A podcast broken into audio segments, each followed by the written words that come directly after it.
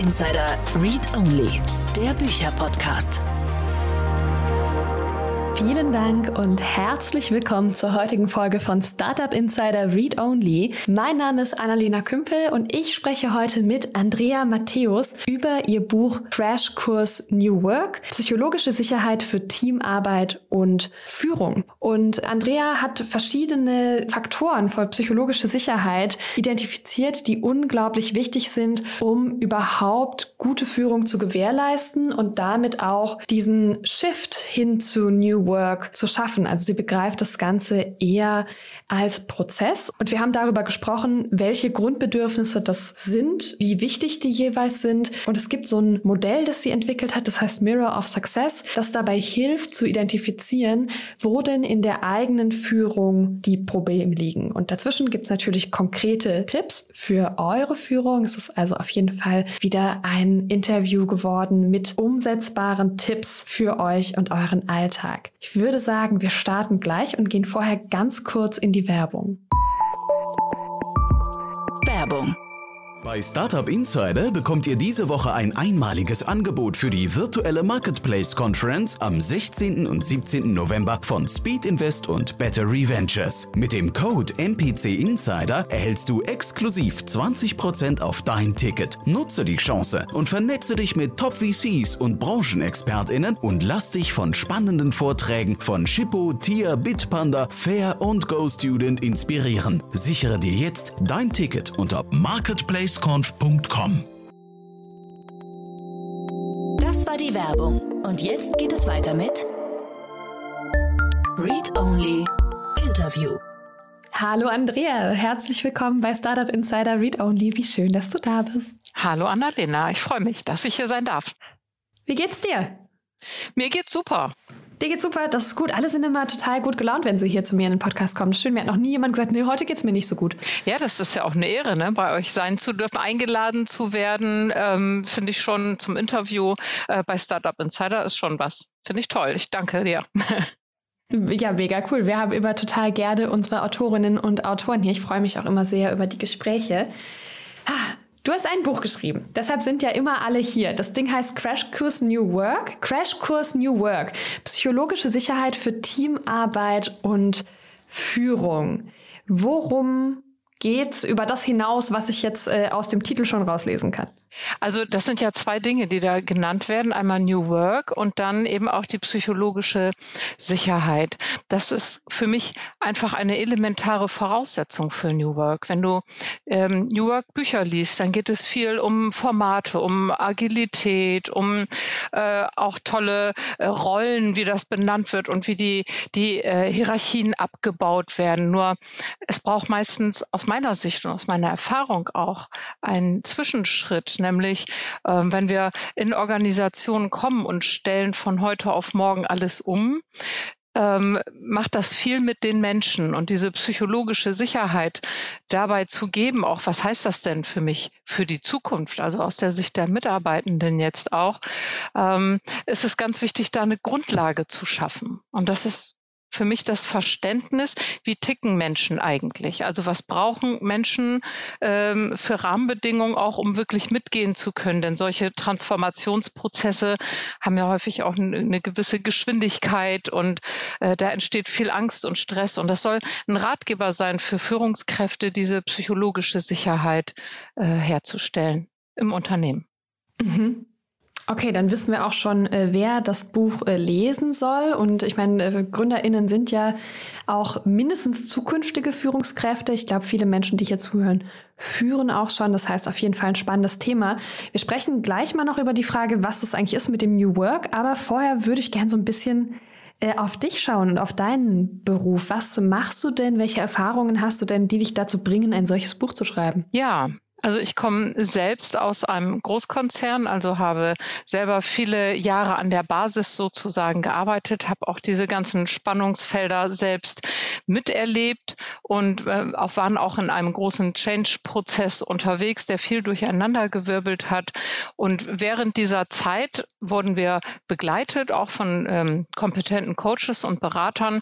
Und ich habe denen so ein bisschen über die Schulter geschaut und habe dann irgendwann für mich gedacht, eigentlich stehe ich auf der falschen Seite. Seite. Ich möchte viel lieber das machen, was die machen und war total neugierig und interessiert, ähm, wie die das schaffen, die Menschen zu gewinnen, Vertrauen zu haben, sich auch so dem Neuen zu stellen und damit zu gehen. Denn natürlich kannst du noch so tolle neue Technologien einführen. Wenn die Menschen da nicht mitgehen, wird's schwierig. Und das hat er toll gemacht, dieser Coach. Und das habe ich mir angeschaut. Ja, und bin dann ähm, nach dem Mutterschutz 2007 nicht mehr ins Unternehmen zurückgegangen, sondern bin dann diesen Weg gegangen zum Business Coach und Trainer über viele, viele, viele Fortbildungen und Ausbildungen von NLP über ähm, Business Coach und äh, Business Kommunikationstrainer. Genau, sogar über Heilpraktiker, weil es mir auch ganz wichtig war, äh, auch eine gute Grundlage zu schaffen, weil mich gerade auch so diese äh, Seite interessiert hat. Was macht das mit Menschen? Was macht Stress? Stress mit Menschen. Also da war mir auch wichtig, dass ich da sehr fundiert arbeiten kann. Mhm. Und was sind es für Unternehmen, mit denen du jetzt arbeitest? Also zum einen ist es eine große Krankenkasse, die ich begleite als äh, Moderatorin für betriebliches Gesundheitsmanagement. Also da bin ich in dem Rahmen unterwegs. Ähm, ich gebe da auch Trainings und Seminare in dem Rahmen für Führungskräfte, also zum Thema gesundes Führen und äh, begleite da auch Führungskräfte so, was könnt ihr tun, um äh, eure Mitarbeitenden zu gewinnen, Krankenstände zu senken. Und das spielt immer wieder einfach auf dieses Thema psychologische Sicherheit. Also da kannst du eigentlich schauen, in welches Unternehmen du willst. Es ist überall ein Thema. Führung und auch die Rolle der Führungskraft. Ähm, wie gehen Sie selbst mit Stress um? Wie interagieren Sie dann mit Ihren Mitarbeitern? Das hat einfach große Auswirkungen auf äh, die Performance der Mitarbeiter und eben auch auf die Motivation und die Leistungsfähigkeit. Mhm. Stimmt, es gab auch mal eine, einen unglaublich langen Artikel über äh, Google, die ja auch eine große Studie dazu gemacht hatten und die festgestellt haben, die besten Teams innerhalb von Google sind die mit der höchsten ja, mit dem höchsten Vertrauen zu ihrer Führungskraft. Und das ist wahrscheinlich das, was du psychologische Sicherheit auch nennst, oder? Genau. Also ich bin jetzt auch nicht nur im Rahmen der, der Krankenkasse. Also ich habe auch viele andere Kunden, eben auch Unternehmer und Führungskräfte in großen Konzernen, aber auch im Mittelstand bin ich unterwegs, aber eben immer zu diesem Thema. Mhm. Okay, und dann lass uns mal schauen. Ich habe es ja schon angekündigt. Was bedeutet New Work für dich ganz persönlich? Ja, New Work ähm, bedeutet, sich den Anforderungen anzupassen. Wenn wir schauen, früher ähm, ist man in die Beschäftigung gegangen von der Lehre äh, bis zur Rente. Sowas gibt es heute kaum noch. Wir müssen ähm, uns an dem anpassen, was auch junge Menschen heute wollen. Kaum jemand bleibt heute noch bei einem Arbeitgeber. Das wechselt im Laufe der Zeit. Also die Anforderungen sind zum einen anders geworden der Generationen, die jetzt kommen. Die möchten eine andere Arbeitswelt vorfinden. Die möchten anders mit eingebunden werden. Die möchten mitbestimmen mitbestimmen, gestalten können und möchten einfach Rahmenbedingungen vorfinden, äh, die ihnen ermöglichen, sich da selbst auch zu verwirklichen und sich da auszuleben mit ihren Fähigkeiten. Gleichzeitig gibt es von außen eben auch Anforderungen an Unternehmen, die auch so die alten ähm, Führungsmuster und die alten Muster der, Zusammenhalt, äh, der Zusammenarbeit und Organisation gar nicht mehr so zulassen. Wir müssen uns ja ständig an neue Gegebenheiten anpassen. Wenn wir mal auf Megatrends schauen wie Globalisierung, Digitalisierung, auch Nachhaltigkeit, sind ja die Anforderungen an Unternehmen ganz andere geworden. Es sind ja auch die Geschäftsmodelle sind im ständigen Wechsel, wenn du gerade mal auf Digitalisierung schaust, äh, was dadurch für neue Geschäftsmodelle entstanden sind. Das heißt, äh, auf der einen Seite ist es so, dass, dass die ganze gesellschaftlichen Faktoren eben auch, wie wir Menschen uns anders entwickeln, aber auch durch die Globalisierung ganz andere ähm, ganz andere Formen der, der Arbeit notwendig sind, um überhaupt da am Markt auch bestehen zu bleiben. Ähm, und das ist heute auch nicht mehr zu verstehen aus meiner Sicht als, früher hat man immer gesagt, ein Change-Prozess, aber das würde bedeuten, wir äh, entwickeln uns von dem einen zum anderen Geschäftsmodell oder Modell der Zusammenarbeit. Ähm, aber wir sind heute eigentlich in einem stetigen Transformationsprozess. Also was gestern war, das gilt heute schon gar nicht mehr. Wir sind in einem fortwährenden adaptiven Prozess, müssen uns immer wieder neu ausrichten, neu anpassen, neu finden. Und das ist so ein bisschen für mich das, ähm, wo es dann schwierig wird, die alten, die alten Muster so aufrecht zu erhalten. Und da über kurz oder lang müssen wir alle in neue Arbeitswelten, in neue Möglichkeiten der Zusammenarbeit kommen. Nur es ist eben nicht so leicht, dorthin zu kommen. Und auch ganz wichtig, nicht jedes New Work-Format, und das habe ich auch in meinem Buch betont, passt zu jedem Unternehmen. Wenn du den deutschen Mittelstand nimmst, die sind Inhaber geführt seit Generationen. Die müssen da auch erstmal, kannst du nicht einfach mit neuen Rollen und sagen, hey, wir machen jetzt alles agil und flexibel und den Chef lassen wir mal weg, wir machen jetzt hier alle Hierarchien äh, platt. Das funktioniert so nicht. Also auch nicht nur seitens der, der Unternehmer, sondern auch der Menschen, die ganz viele Jahre so gearbeitet haben. Und da gilt es, im Prinzip für jedes Unternehmen und auch für die Startups, von denen wir hier auch sprechen, auch gleich zu gucken, welche Modelle sind denn für uns hilfreich? Also welche Grundlagen brauchen wir denn, um für uns die äh, Modelle der Zusammenarbeit zu schaffen, äh, die notwendig sind, um, um das, was wir produzieren, was wir anbieten, auch wirklich auf die Straße zu bringen, erfolgreich. Und das heißt für mich New Work. Also gar nicht so ein, so ein starres Bild, ähm, das heißt, ähm, du musst diese und diese Formate einführen, sondern ja, einfach, dass, dass jeder da ähm, auch seine eigenen Wege findet, wie es am besten funktioniert. Mhm. Das heißt New Work mehr als Prozess hin zu etwas Neuem und etwas, das sich ständig wandelt. Und du glaubst wahrscheinlich nicht mehr an die eine Form von Arbeiten, die wir jetzt halt einführen müssen und dann sind wir fertig. Ganz genau. Das wird sich ständig weiterentwickeln und wie gesagt durch die Megatrends, die natürlich auch einen großen Einfluss haben, unsere ganze Welt sich ja auch ähm, immer wieder verändert und uns daran immer wieder anpassen zu müssen. Und daran müssen sich natürlich auch die Formen der Zusammenarbeit Arbeit ähm, immer wieder weiter ausrichten. Und für mich ist einfach diese psychologische Sicherheit, dass Menschen sich wohlfühlen, miteinander sich vertrauen, auch sich Feedback geben möchten und äh, das auch können, sich das auch zutrauen, Dinge und Prozesse auch in Frage zu stellen und zu schauen, machen wir das jetzt eigentlich noch richtig oder gibt es nicht schon längst was, was viel besser funktioniert? Und ähm, wir kennen das natürlich so aus dem klassischen Arbeitsleben, das, was der Chef sagt, ist Gesetz und es gibt Top-Down und ähm, die Mitarbeitenden folgen. Das ist ja so das Klassische. Und im New Work ist es eher so, dass wirklich alle mitdenken und sich alle auch mit dem identifizieren mit dem Unternehmen und auch jeder äh, eine intrinsische Motivation, also auch aus sich heraus hat, äh, das Beste einzubringen. Das ist so für mich der New Work-Gedanke, aber das braucht eine Voraussetzung, nämlich dass die Menschen sich das auch trauen dass sie auch sagen, okay, ich mag jetzt auch mal in Frage stellen, was mein Chef da gerade entschieden hat oder der ähm, Projektleiter oder wie auch immer oder meine Kollegen. Also dass auch einfach dieses Vertrauen da ist und das gewinnen wir nur durch die psychologische Sicherheit. Mhm. Ich finde es voll interessant, weil das, was mir Menschen immer erzählen, als ja in der alten Arbeitswelt ist es so und so und dieses Top-Down, ähm, ich glaube, ich kenne das gar nicht. Mhm. Schön. Also so, ich glaube, in meiner, in meiner Arbeitswelt, doch, das stimmt gar nicht. Ich habe mal ein, ein, Volontariat angefangen, das habe ich nach drei Monaten wieder gekündigt, weil ich das nicht ausgehalten habe. Wahrscheinlich habe ich da einfach wenig Toleranz für. Okay, aber das heißt, ähm, na, also wenn das alles diese psychologische Sicherheit braucht, dann ist es auch äh, eine Führungsaufgabe, es ist eine Führungsherausforderung. Und wenn ich jetzt so ähm, durch dein Buch gelesen habe, dann äh, ist meine These, dass du sagst, gute Führung heißt, die Grundbedürfnisse seiner Mitarbeitenden zu erfüllen. Ist das richtig? Ja, und seine eigenen auch. Ganz wichtig. Also für alle Menschen im System. Denn ähm, es gibt natürlich auf der einen Seite die klassische gefürchtete Führungskraft, die nicht interessiert, was äh, mit anderen geschieht, sondern wo ich bin, ist vorne und äh, was ich entscheide. Das ist so dieses klassische Bild. Aber das treffen wir auch gar nicht so oft an. Also ich treffe auch häufig Führungskräfte, die versuchen, ihren Mitarbeitenden alles recht zu machen und verausgaben sich dabei völlig selbst und verlieren ihre eigene Authentizität. Auch das soll es nicht sein. Also die psychisch, psychologische Sicherheit ähm, soll wirklich für alle gelten, die in dem äh, Bereich arbeiten. Sowohl für die Führungskräfte als auch für die Mitarbeitenden, dass das einfach so ein ähm, im Fokus steht, dass sich alle gemeinsam auch immer wieder anschauen, geben wir uns das oder wie leben wir das denn? Und wenn du Firmenleitbilder anschaust, da steht immer Respekt und Wertschätzung, das steht immer ganz oben. Aber was heißt das eigentlich genau?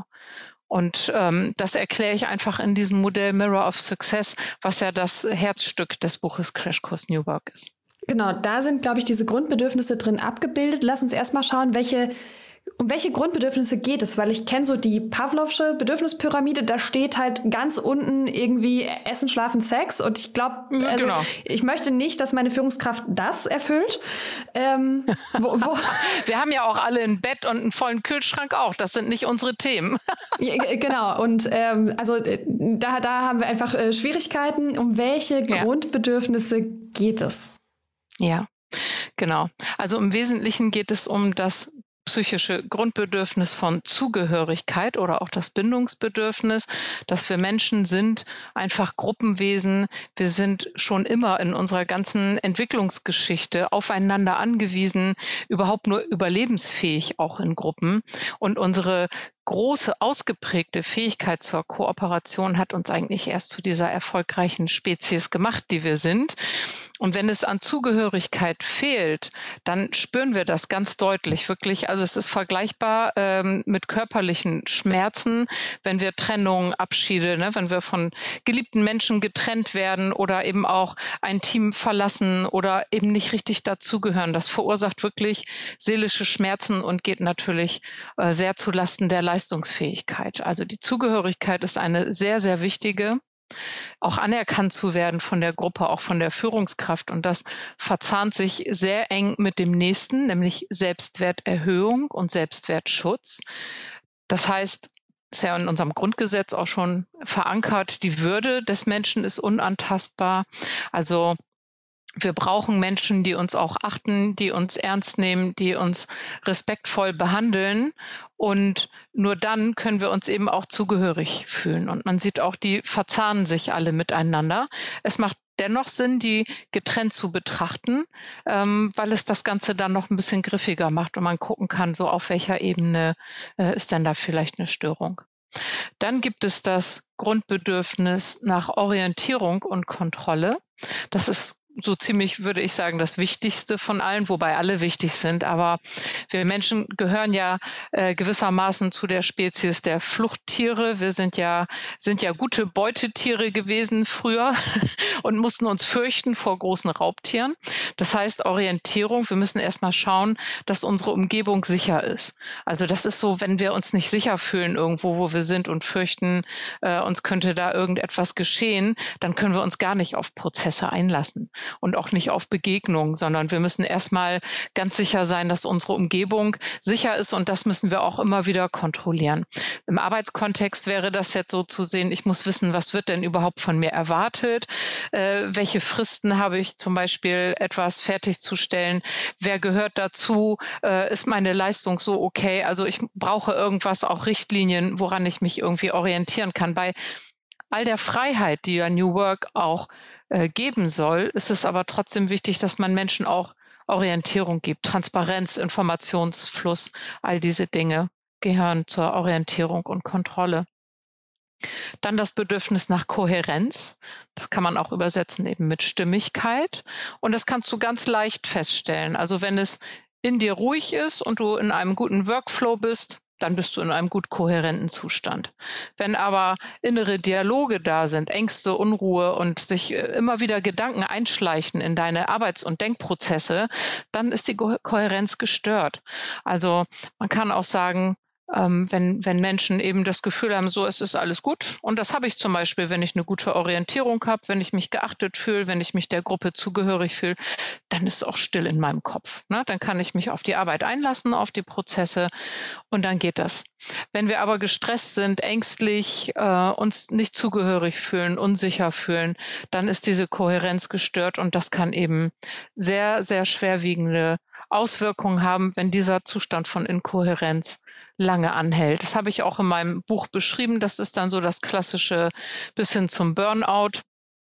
Ähm, wenn ich lange in einem inkohärenten Zustand bin und das auch nicht abgestellt wird. Und das fünfte Grundbedürfnis ist ähm, Lustgewinn und Unlustvermeidung. Dahinter verbirgt sich das große Thema Motivation.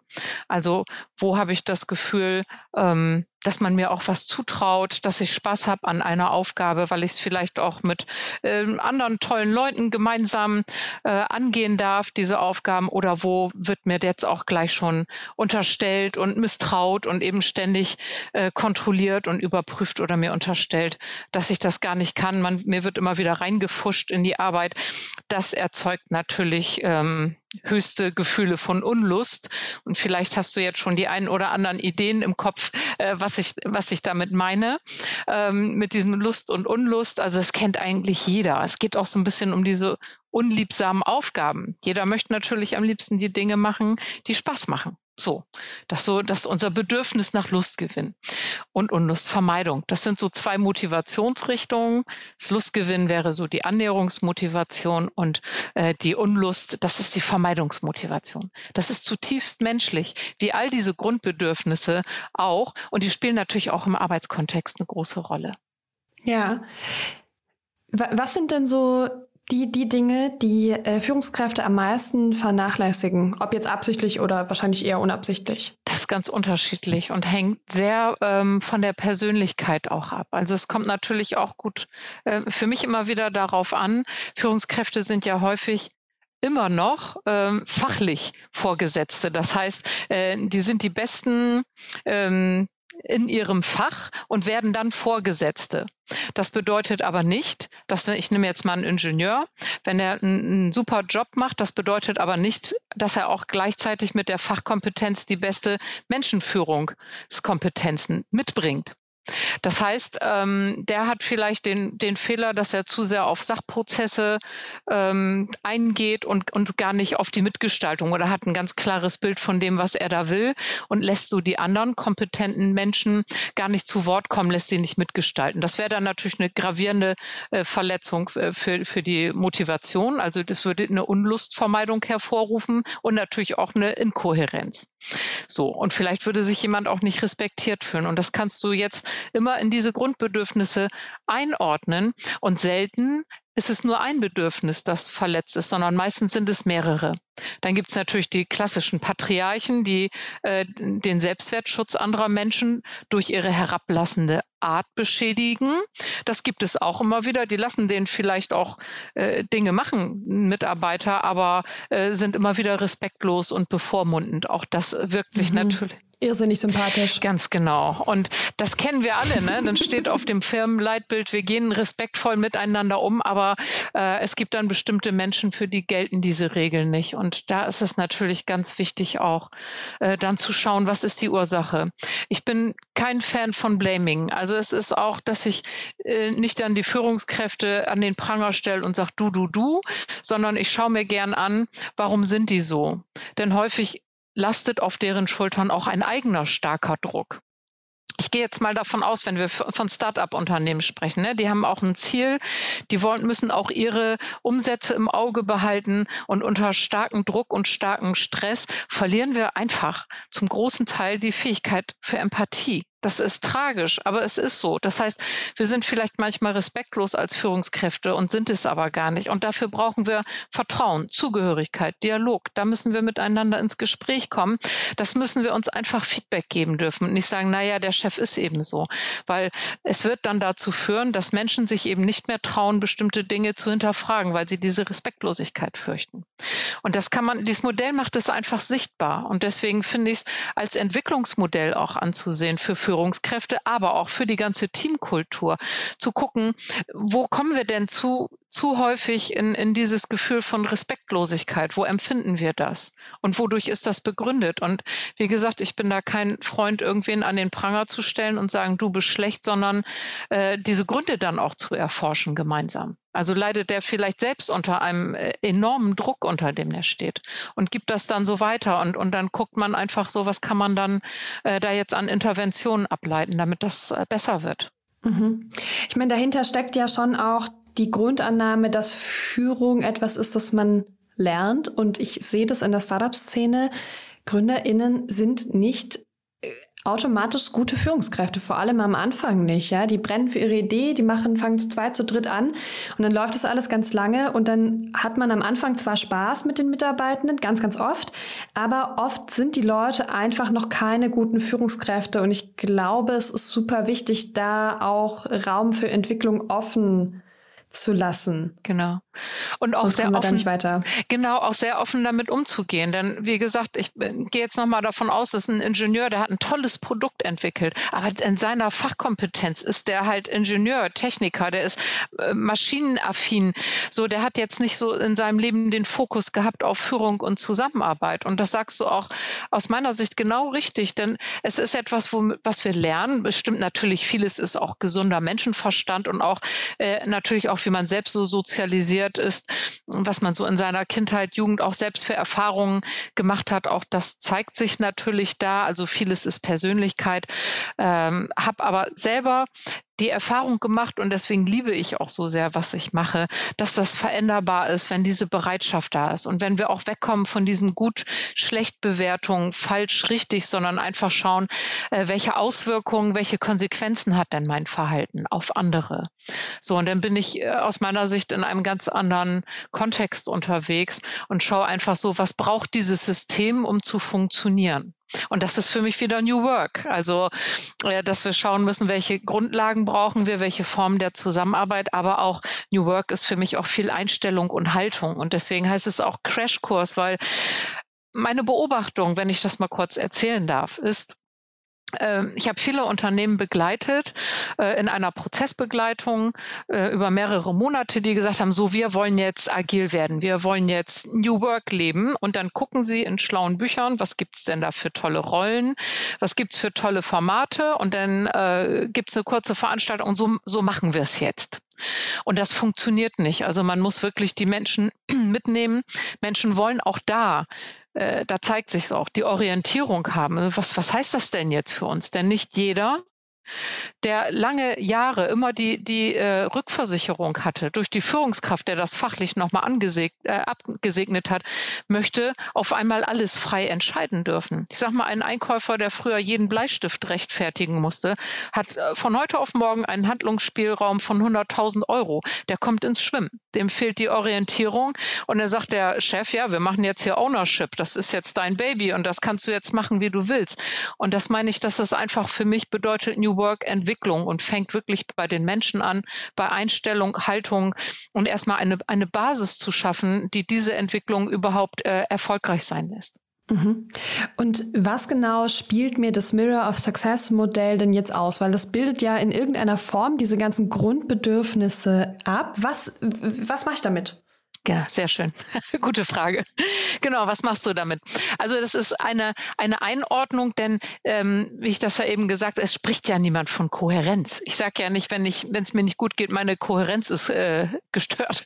So, oder mein, äh, du beschädigst meinen mein Selbstwert, sondern ich werde von Respektlosigkeit sprechen oder von ähm, mich, mich nicht trauen, jemandem noch was zu sagen, Angst vor Repressalien, Angst vor ähm, öffentlichem Blaming und all diese Vielleicht Dinge. Vielleicht sage ich auch einfach, du bist ein Arsch. Also, ne, also vielleicht genau. bin ich auch da. genau, also das ist ja ähm, einfach, daran kann man nicht, so würde ich es ja nie formulieren, äh, dass ein Grundbedürfnis leidet, sondern das ist darauf zurückzuführen und in der zweiten Reihe, also in dem Modell, steht als erstes, stehen die Grundbedürfnisse. Und darunter steht, wie wir das alltagssprachlich nennen, damit du die Chance hast, das ganz schnell zu erkennen. Also wenn wir ähm, bei, bei Kohärenz sind, zum Beispiel Handhabbarkeit und Verstehbarkeit, weil sonst bin ich nicht stimmig mit dem. Wenn ich, wenn ich sage, Annalena, mach mal hier irgendwas, ne? und ähm, dann weißt du gar nicht, was ich von dir will. Ich sage, das machst du schon, weil wir sind hier ja im Freestyle und das wirst du, äh, wirst du schon hinkriegen. Bist ja eine gute Kraft.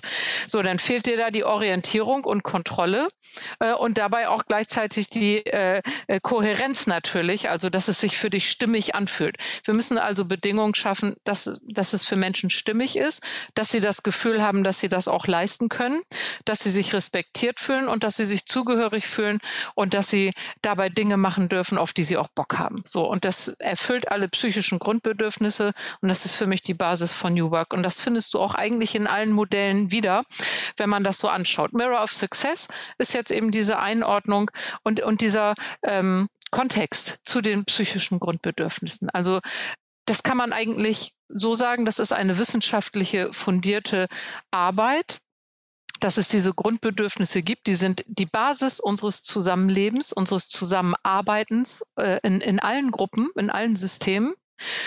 Und deshalb ähm, gucken wir dann, wo finden wir das denn alltagssprachlich wieder? Wie gesagt, Selbstwertschutz, Würde, ähm, Zugehörigkeit, Vertrauen, Identifikation, das sind ja die Dinge, von denen wir sprechen. Und wenn du Arbeitgeber fragst, ist es das, was sie haben wollen.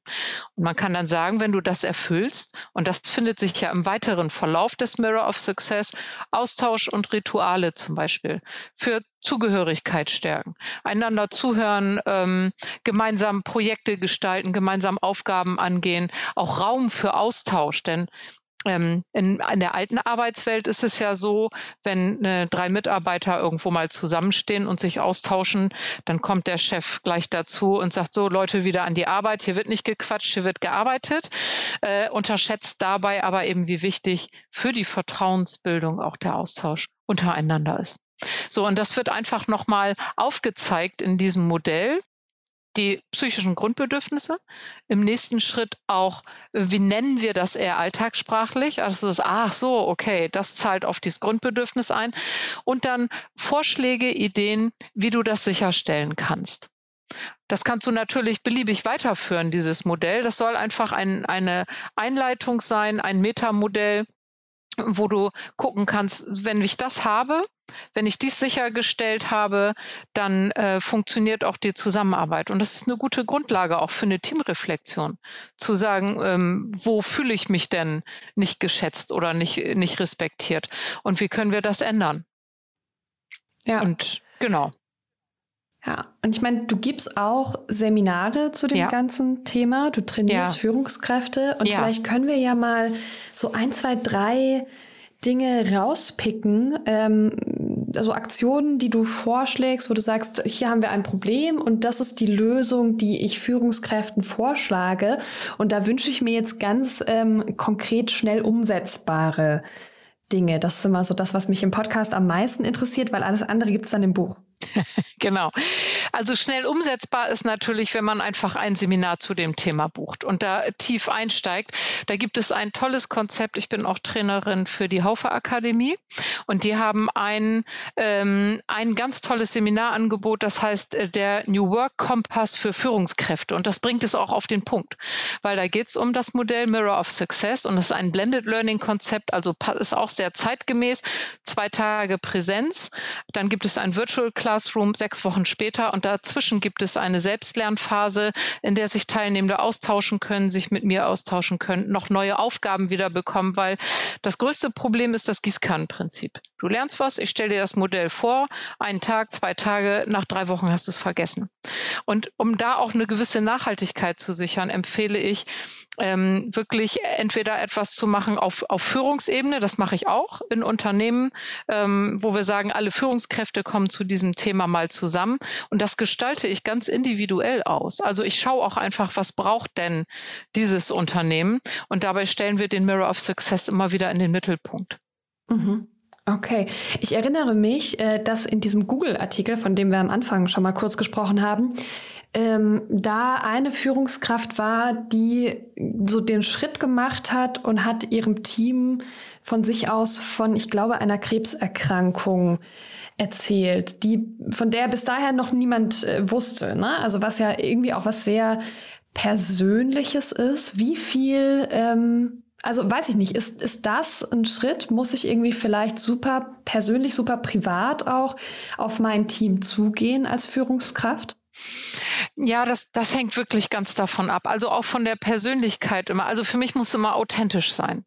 Also wenn es jemand ist, der, der eher introvertiert ist und mit solchen Dingen nicht so gern, es kann natürlich auch ein Team sehr belasten. Da würde ich jetzt nicht einfach sagen, ja, äh, funktioniert oder funktioniert nicht. Es ist, Menschen sind einfach immer wieder Individuen. Was ich aber sagen kann, wenn du fragst nach einer Problemstellung, wenn in einem Meeting keiner etwas sagt, ne, man kommt zusammen zu einem Meeting, die Führungskraft hat tolle Ideen, möchte die Mitarbeitenden nicht mitnehmen, äh, möchte die, äh, Entschuldigung, einbinden, möchte die Mitarbeitenden da mitnehmen und es kommt nichts dann ist das für mich eine konkrete Problemstellung, die ich auch sehr häufig höre. Und dann kann ich davon ausgehen, dass nicht genug Vertrauen und nicht genug Sicherheit da ist, dass Menschen sich äußern. Das ist also, das ist eine der häufigsten Dinge, dass die Menschen, die Teammeetings und keiner sagt da was.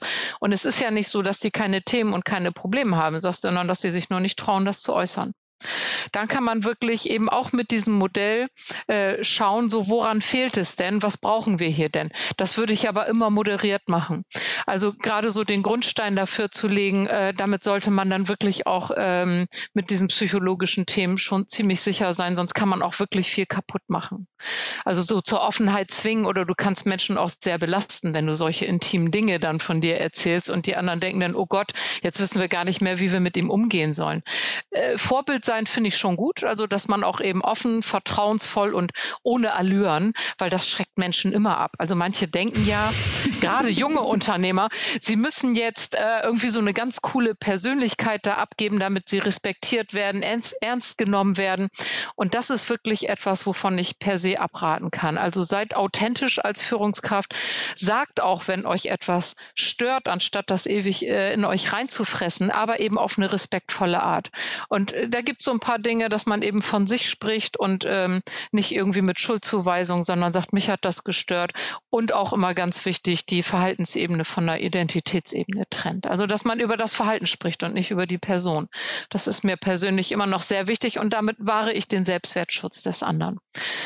Aber ansonsten ist es schon echt eine Aufgabe, Führungskraft zu werden. Und ich kann wirklich nur sagen, die Investitionen in Führungstrainings lohnen sich immer, weil wenn du ein High-Performing-Team haben willst als Unternehmer, als Führungskraft, ist es unerlässlich, diese psychischen Grundbedürfnisse sicherzustellen. Und das will ich auch mit dem Buch deutlich machen.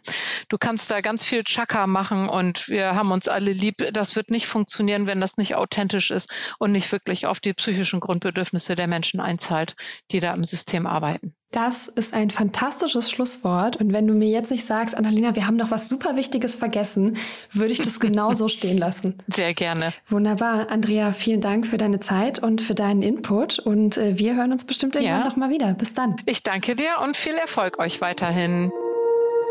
Startup Insider Read Only. Der Podcast mit Buchempfehlungen von und für Unternehmerinnen und Unternehmer. Das war das Gespräch mit Andrea. Ich hoffe, ihr habt was mitgenommen und hattet auch ein bisschen äh, Spaß dabei, uns zuzuhören. Jetzt kommt noch der Steckbrief und alle Infos zum Gewinnspiel. Read Only Steckbrief. Titel und Autor. Der Titel des Buches Crashkurs New Work, psychologische Sicherheit für Teamarbeit und Führung, geschrieben von Andrea Matthäus. Verfügbare Sprachen. Das Buch gibt es in deutscher Sprache. Seitenanzahl. Das Buch hat 202 Seiten. Verlag. Das Buch ist im Haufe Verlag erschienen. Wo erhältlich? Überall dort, wo es Bücher gibt. Preis 29,95. Read Only Gewinnspiel. Preise. Wir verlosen fünf Exemplare von Andreas Buch Crashkurs New Work, psychologische Sicherheit für Teamarbeit und Führung. Und was du dafür tun musst, erkläre ich dir jetzt. Bedingungen. Erstens, such dir deine Lieblingsplattform aus. Du kannst Instagram oder LinkedIn nehmen. Dort gehst du auf das Profil von Startup Insider, folgst dem Profil und suchst den Post zu diesem Gewinnspiel. Dann noch den Post liken und schon bist du im Lostopf. Und für den Fall, dass du gewonnen hast, benachrichtigen wir dich.